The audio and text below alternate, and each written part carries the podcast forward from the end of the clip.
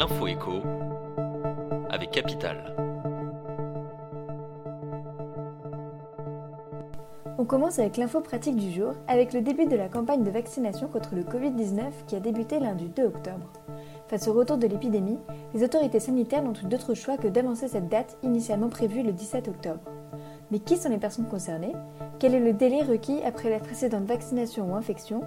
Quel vaccin sera injecté au public visé? Devront-ils mettre la main à la poche? Toutes les réponses dans notre mode d'emploi sur capital.fr.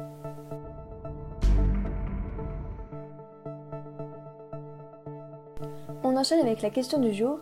Vos aides personnalisées au logement, APL, augmenteront-elles vraiment de 3,5% au mois d'octobre? Alors que de nombreux médias se sont fait l'écho d'une telle revalorisation, la réalité pourrait être bien différente.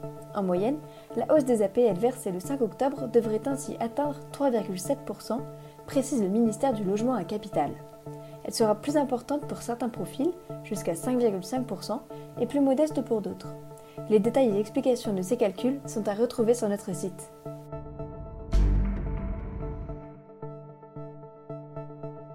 On poursuit avec le chiffre du jour, 5%.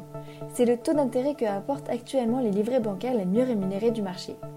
Les super livrets, qui avaient perdu de leur superbe ces dernières années, ont en effet récemment retrouvé des couleurs grâce à des promotions régulières. S'il est évidemment tentant de profiter de ces offres, vous devez bien avoir en tête qu'elles ne durent qu'un temps et que vous devez respecter certaines conditions pour y être éligible. Et n'oubliez pas que leurs rendements sont bruts. Plus d'infos sur capital.fr.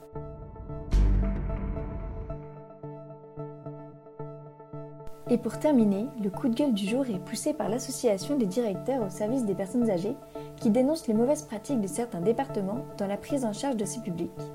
Le vendredi 29 septembre, l'ADPA a présenté les hausses de budget prévues pour les tarifs en EHPAD et l'allocation personnalisée d'autonomie à domicile dans les départements et pointé du doigt ceux qui ne les ont presque pas relevés alors que l'inflation alimentaire sévit toujours.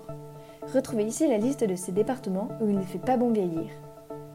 C'était l'info écho avec Capital.